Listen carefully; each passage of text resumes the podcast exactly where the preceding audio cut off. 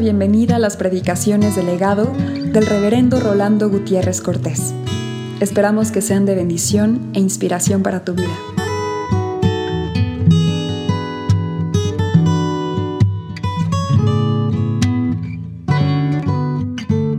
Hebreos 1, del 5 al 14, donde dice, porque a cuál de los ángeles dijo Dios jamás, mi hijo eres tú, yo te he engendrado hoy, y otra vez yo seré a él padre y él me será a mi hijo. Y otra vez, cuando introduce al primogénito en el mundo, dice, adórenle todos los ángeles de Dios. Ciertamente de los ángeles dice, el que hace a sus ángeles espíritus y a sus ministros llama de fuego, mas del Hijo dice, tu trono, oh Dios, por el siglo del siglo. Cetro de equidad es el cetro de tu reino. Has amado la justicia y aborrecido la maldad, por lo cual te ungió Dios, el Dios tuyo, con óleo de alegría más que a tus compañeros.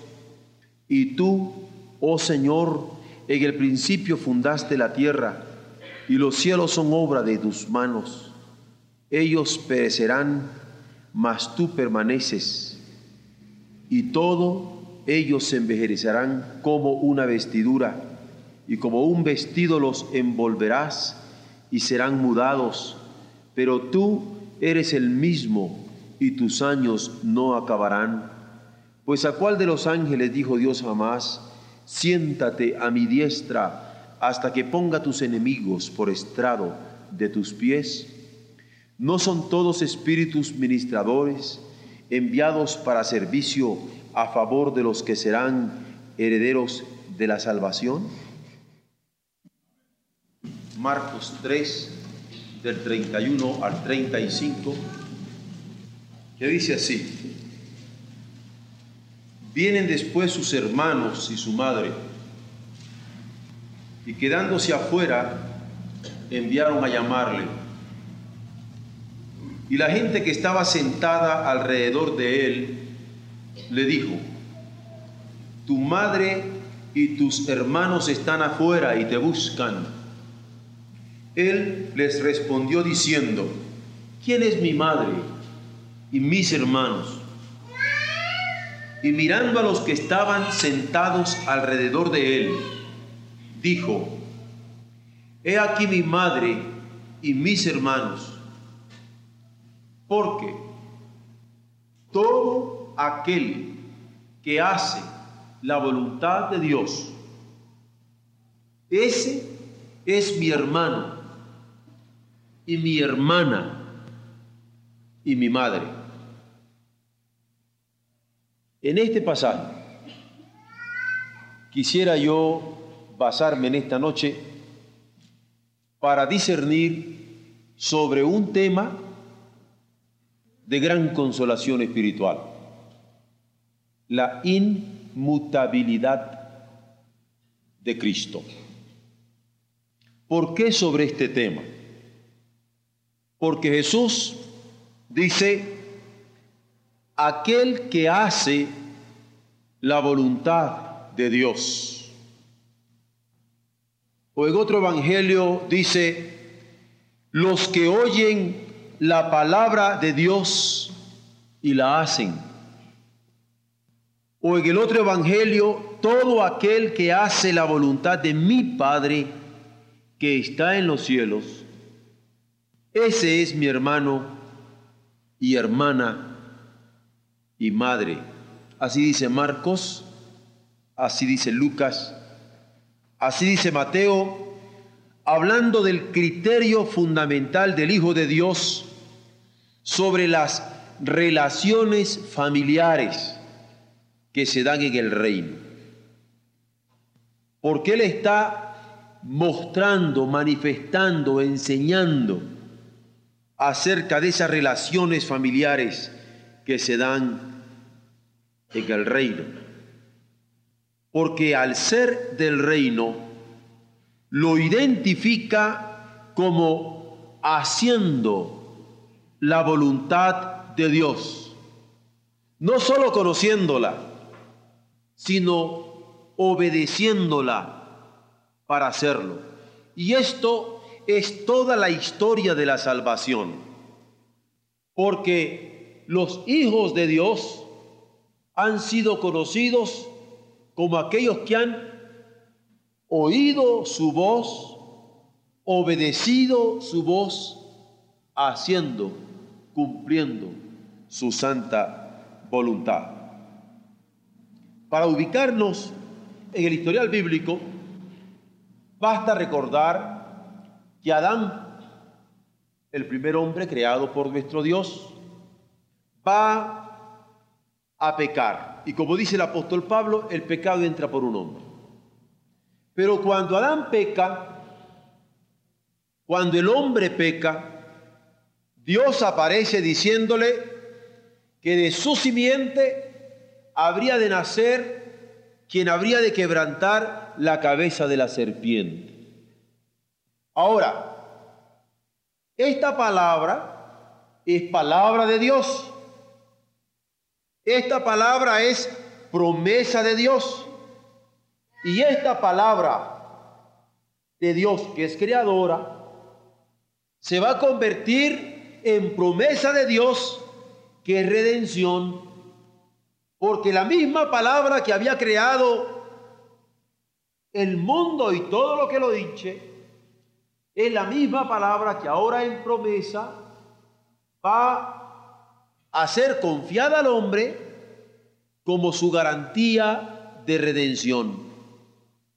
Porque ciertamente había pecado, pero ciertamente estaba recibiendo de parte de Dios promesa para ser redimido en determinado momento. Cuando hablamos de la inmutabilidad de Jesucristo, es decir, que no se puede cambiar, queremos percatarnos de varios detalles. El primero, cuando hablamos de esta inmutabilidad, Estamos descansando en la inmutabilidad de Jehová en sus promesas.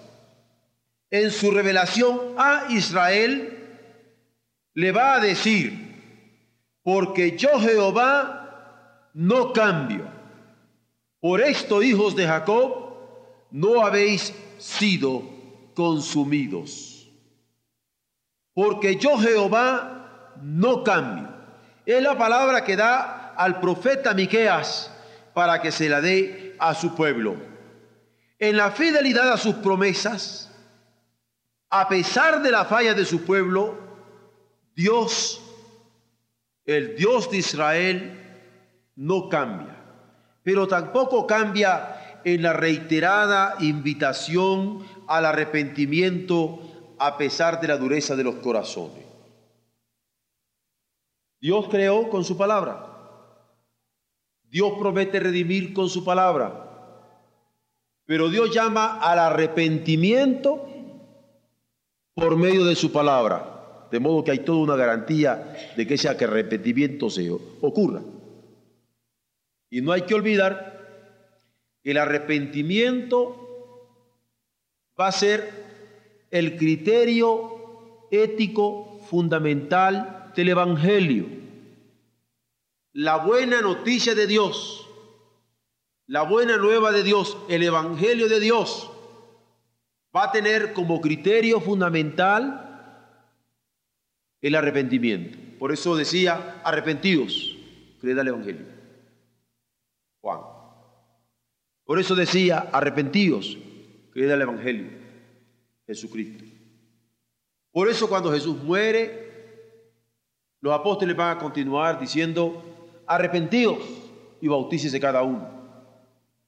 Porque es una palabra creadora, con promesa de Dios, pero con mensaje de arrepentimiento de parte de Él, mostrando que Él no cambia, porque ha creado por amor, ha prometido redención por amor y está llamando al arrepentimiento por amor. Por eso en el profeta Miqueas va a decir, porque yo Jehová no cambio por esto. Hijo de Jacob, no habéis sido consumidos. Y se podría repetir esa palabra en el Nuevo Testamento. Porque yo no cambio por esto. Hombres creados por mí, no habéis sido consumidos, sino que ahora tendréis la oportunidad de la vida eterna. De manera que el primer elemento de inmutabilidad que vamos a encontrar es el del mismo Dios que no cambia.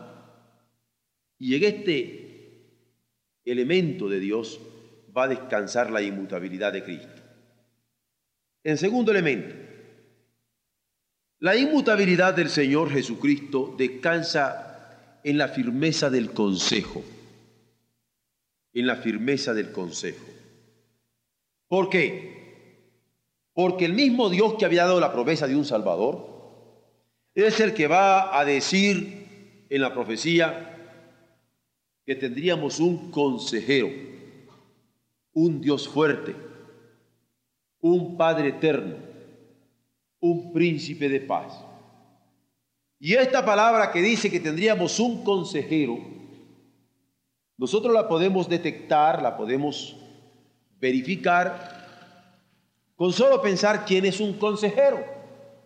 ¿A quién le piden ustedes consejo? A una persona que les puede dar una palabra firme que les puede dar una palabra guía y que puede sostener esa palabra avalándola con una vida espiritual o moral o de experiencia determinada. Cuando nosotros tenemos de parte de Dios a Jesús como consejero, es porque la palabra de Él nos guía, nos orienta, nos sostiene.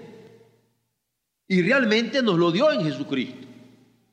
Ahora, vamos a nuestro estudio. Dios continúa mostrando su amor al hombre que había manifestado al crearlo y tomarlo como la corona de su creación, que había manifestado cuando le da la promesa de redención después del pecado, que lo ha manifestado a través de la historia, cuando a pesar del pecado continúa llamándolo al arrepentimiento a través de los profetas en los profetas también le está diciendo que habrá de darle un consejero. Y en la firmeza de su consejo nos hace ver la firmeza de su palabra, que permanece para siempre. Y en su revelación en Israel, en el pueblo de Israel, en el canto del pueblo de Israel, va a manifestarse cuando les inspira a reconocer en el Salmo 33, 11, el consejo de Jehová permanecerá para siempre. Los pensamientos de su corazón por todas las generaciones. El pueblo canta, inspirado por el Espíritu, que el consejo de Jehová permanecerá para siempre. Es inmutable no cambia, es firme, es sólido, es sostenedor. Y los pensamientos de su corazón, continúa el Salmo, permanecerá por todas las generaciones, aún en medio de una generación de víboras, como la va a calificar el mismo Señor Jesucristo. Allí está Él testificando la presencia de su Padre, cumpliendo promesas en Él, llamando al arrepentimiento en Él y ofreciéndose como Salvador en Él también. Allí Él está mostrando que era el consejero que Él había prometido para confirmar su pacto, porque Él va a ser el nuevo pacto. En donde por la fe que tengan en Él, podríamos tener nosotros salvación también eterna. Pero por otro lado, al corroborar en Jesús que su palabra permanece fiel, Él mismo es prueba de su cumplimiento porque Él creía la palabra, porque Él enseñaba esta palabra. Porque él confiaba en esta palabra, porque él esperaba en esta palabra de su Padre. Pero en tercer lugar, la inmutabilidad de Jesucristo no solamente descansa en esa inmutabilidad de las promesas de Jehová en su pueblo, en esta firmeza que ha tenido a través de su consejo, sino en la inmutabilidad de los juramentos de su Padre. ¿Por qué? Porque si buscamos en Hebreos 6, del 13 al 20, que es una carta que habla toda ella de la inmutabilidad de Dios en Jesucristo, nos vamos a encontrar en este pasaje en particular toda la interpretación de la inmutabilidad. Mírenlo al detalle. Dice, porque cuando Dios hizo la promesa a Abraham, no pudiendo jurar por otro mayor, juró por sí mismo, diciendo, de cierto te bendeciré con abundancia y te multiplicaré grandemente. Y habiendo esperado con paciencia, Abraham alcanzó la promesa. Porque los hombres ciertamente juran por uno mayor que ellos. Y para ellos el fin de toda controversia es el juramento para confirmación. Por lo cual, queriendo Dios mostrar más abundantemente a los herederos de la promesa la inmutabilidad de su consejo, interpuso juramento para que por dos cosas inmutables, en las cuales es imposible que Dios mienta, tengamos un fortísimo consuelo los que hemos acudido para asirnos de la esperanza puesta delante de nosotros, la cual tenemos como segura y firme ancla del alma y que penetra hasta dentro del velo donde Jesús entró por nosotros como precursor, hecho sumo sacerdote siempre y para siempre, eterno, según el orden de Melquisedec. ¿Por qué? Porque todas las promesas hechas a Abraham, a Isaac, a Jacob, a David, testifican que la palabra del Señor permanece inmutable a pesar de las debilidades de los hombres o del pecado de los pueblos y de las generaciones.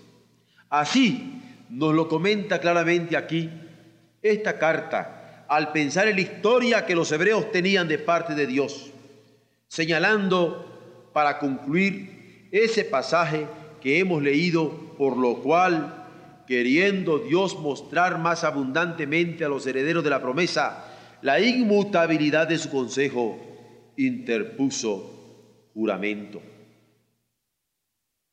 Pero yo quiero hacer ver la firmeza de Dios, no solamente en la promesa que le dio a Abraham, sino en la palabra que sostuvo a través de los siglos en este pueblo de Israel y en todo el género humano. Miren ustedes, Dios crea al hombre, el hombre peca, Dios le promete redención. ¿Y qué pasa? Comienza el pueblo a pecar y comienza Dios a llamar.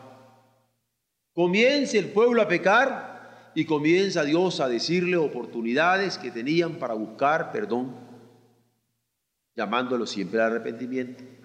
Continúa el pueblo pecando y Dios envía a sus profetas. Y a través de los profetas una palabra de invitación y de amor, diciéndoles vuestros pecados fueren como la grana como la nieve serán emblanquecidos, si fueren rojos como el carmesí vendrán a ser como la blanca lana, pero era necesario que se volvieran de sus malos caminos. Pero cumplido el tiempo, dice que va a aparecer un hombre que es el más grande profeta entre todos los hombres, llamado Juan el Bautista, un grande, va a señalar y a decir, he aquí el Cordero de Dios que quita el pecado del mundo. ¿Se acuerdan? Señalando a Jesús.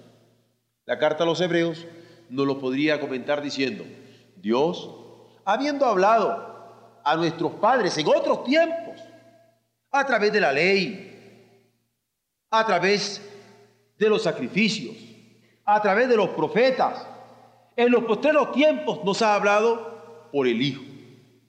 Porque su palabra, que había sido dada en las tablas de la ley, escritas, que había sido dada a través de los profetas, hablada, en estos postreros días esa palabra se ha hecho carne, porque el verbo se hace carne, para hablar a cada uno de nosotros como hombres.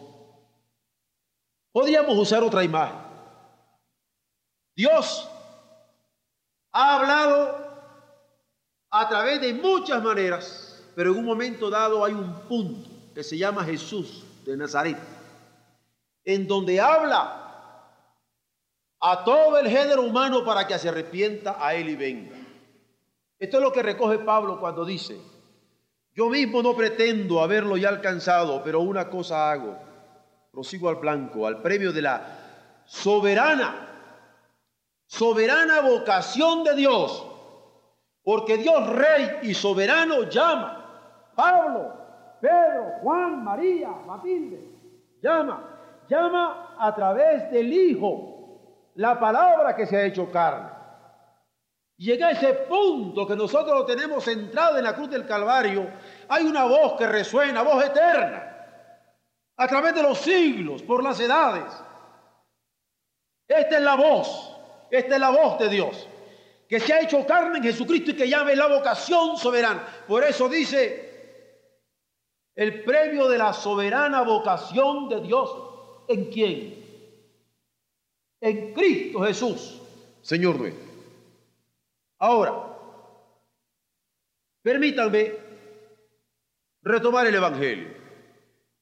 Porque Jesús, que viene a nacer de una virgen, que viene a crecer, que viene a desarrollarse, que viene a predicar, que viene a sanar, hay un momento que va a decir, antes de morir, antes de morir, va a decir, yo soy la resurrección y la vida. Nadie viene al Padre si no es por mí. Yo soy la resurrección y la vida. El que cree en mí, aunque esté muerto, vivirá. Pero él dice, yo soy la resurrección y la vida. ¿Por qué dice yo soy la resurrección y la vida? Si no había muerto. ¿Cómo puede decir yo soy la resurrección y la vida? Ah, porque Dios había hablado a Adán, el primer Adán, diciéndole, de la simiente de acá va a nacer el que habrá de quebrantar la cabeza de la serpiente. Y esa palabra viene Permítanme usar una figura como subterránea, como por debajo de la historia. Esa es la palabra que viene. Entre tanto, Él está hablando de muchas maneras a los hombres para que se arrepientan, pero esa promesa viene, viene, viene, viene, viene, y de repente se hace carne en Jesucristo. Y nace en Jesucristo. Porque un niño nos es nacido porque la Virgen habría de concebir. Hijo, hijo, no se da, porque somos salvos por el Hijo. Dios habiendo hablado a nuestros padres por los profetas de los posteriores tiempos, nos ha hablado por el Hijo. De tal manera amó Dios al mundo que ha dado a su Hijo y se ha dado en su Hijo unigénito para que todo aquel que ha creado no se pierda, más tenga vida eterna. Pero bien, viene esa palabra y se hace carne en Jesucristo. Y cuando todos están buscando cómo entender a Jesús de Nazaret y todo lo que él hacía, qué significaban aquellas cosas que él hacía porque estaba Dios con él, él les dice, yo soy la resurrección.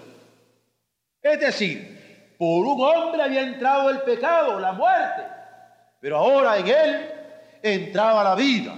Era la resurrección. Por el hombre había entrado el pecado, pero por la palabra de su Padre, ahora encarnada en él, estaba la resurrección. Él era la resurrección.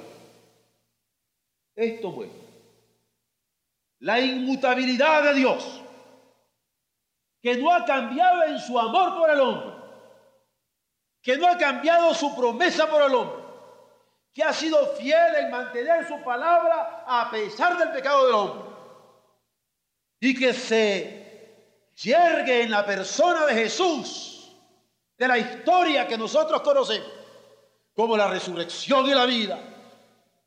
Por eso es que en la carta a los hebreos va a decir, este es el que era ayer y es hoy y por los siglos.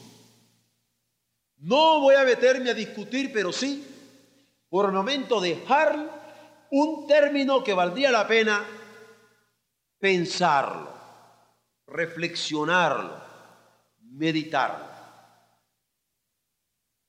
Dice el texto que estaba repitiendo hace poco.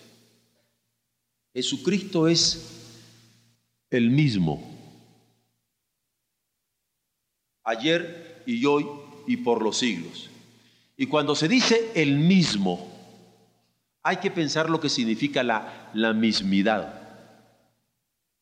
Es el mismo, el mismo ayer, cuando era palabra del Padre como promesa Dan, el mismo hoy, aunque esté muriendo en la cruz del Calvario, pero el mismo que vendrá en las nubes, así lo dice Lucas en su libro de los Hechos. Como subió, así vendrá. Es el mismo ayer, es el mismo hoy y es el mismo por los siglos. Porque Dios es inmutable y Él es inmutable. ¿Por qué creen que dice la palabra reiteradamente, el cielo y la tierra pasarán? Porque harán cielos nuevos y tierra nueva. Pero mi palabra no pasará, porque la inmutabilidad, la inmutabilidad, ese no cambio. Hay que entenderlo en una palabra firme, fiel de Dios. Palabra que ha sido fiel siendo oral. Palabra que ha sido fiel siendo escrita palabra que es fiel siendo encarnada y palabra que es fiel ahora que la predicamos, porque predicamos al verdadero y la verdad del verdadero para redención de los hombres. Esta es la inmutabilidad de nuestro Señor Jesucristo, porque la inmutabilidad de Dios se manifiesta en la persona del Hijo. Vean ustedes el pasaje que hemos leído en Hebreos 1, del 5 al 14. Vean ustedes después de haber escuchado y de haber reflexionado sobre este asunto, cuando dice, ¿a cuál de los ángeles dijo Dios jamás? Está comenzando la carta a los hebreos. Mi hijo, mi hijo eres tú. Y yo expliqué lo que significaba eso. Yo te he engendrado hoy. Aquí San Agustín el extraordinario decía, engendrado, no creado es unigénito. Y otra vez, yo seré a él padre y él será a mi hijo. Y otra vez, cuando introduce al primogénito en el mundo, dice, adórenle y solo se adora a Dios. Todos los ángeles de Dios. Ciertamente de los ángeles dice, el que hace a sus ángeles espíritus y a sus ministros llama de fuego.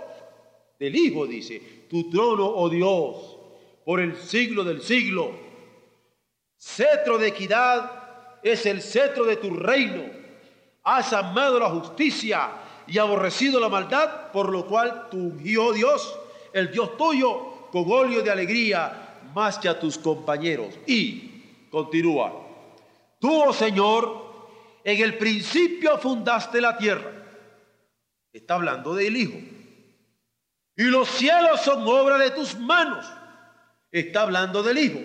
Ellos perecerán, mas tú, tú permaneces. Y todos ellos envejecerán como una vestidura. Y como un vestido los envolverás y serán mudados. Pero tú eres, tú eres el mismo. Y tus años no acabarán. Pues a cuál de los ángeles dijo Dios jamás, siéntate a mi diestra hasta que ponga a tus enemigos por estrado de tus pies. ¿No son todos espíritus ministradores enviados para servicio a favor de los que serán herederos de la salvación?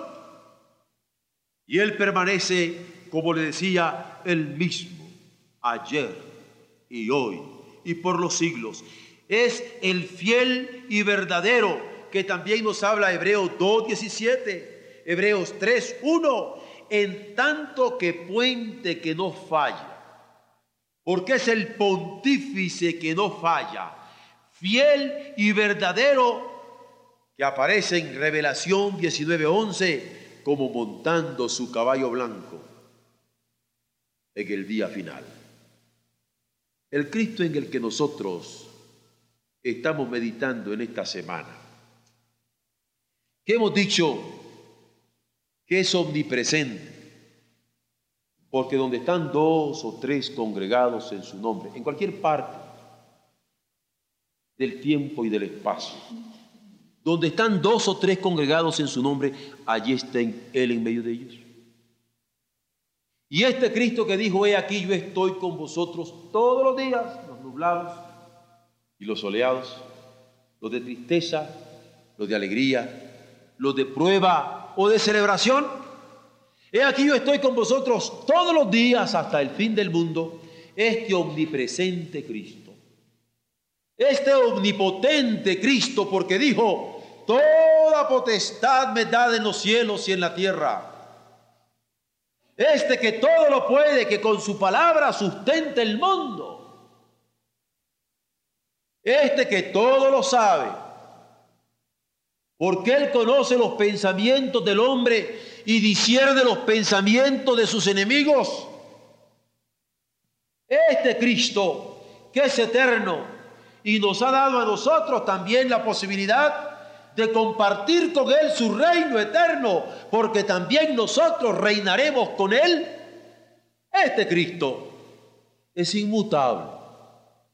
La prueba, la prueba es teológica, claro, porque descansa en Dios. Es histórica, claro, porque desde que el hombre pecó, ha estado como palabra fiel de Dios.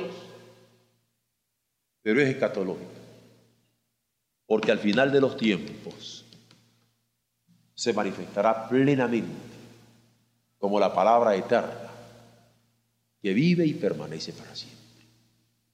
Ahora, en este inmutable es que nosotros descansamos, una palabra que no falla. Por eso cuando estamos en Él, nadie nos puede arrancar de Él. Y lo repito, ni la muerte. Porque algunos piensan, ¿y qué pasa si estoy en un momento dado que Dios me agarre confesado? Claro, yo creo en la confesión. Pero la palabra es clara, ni la muerte, ni la vida, ni ángeles, ni principados, nada nos podrá arrancar, separar, apartar de este amor de Dios fiel que es en Cristo Jesús, Señor nuestro. Bendito sea su nombre. Aleluya.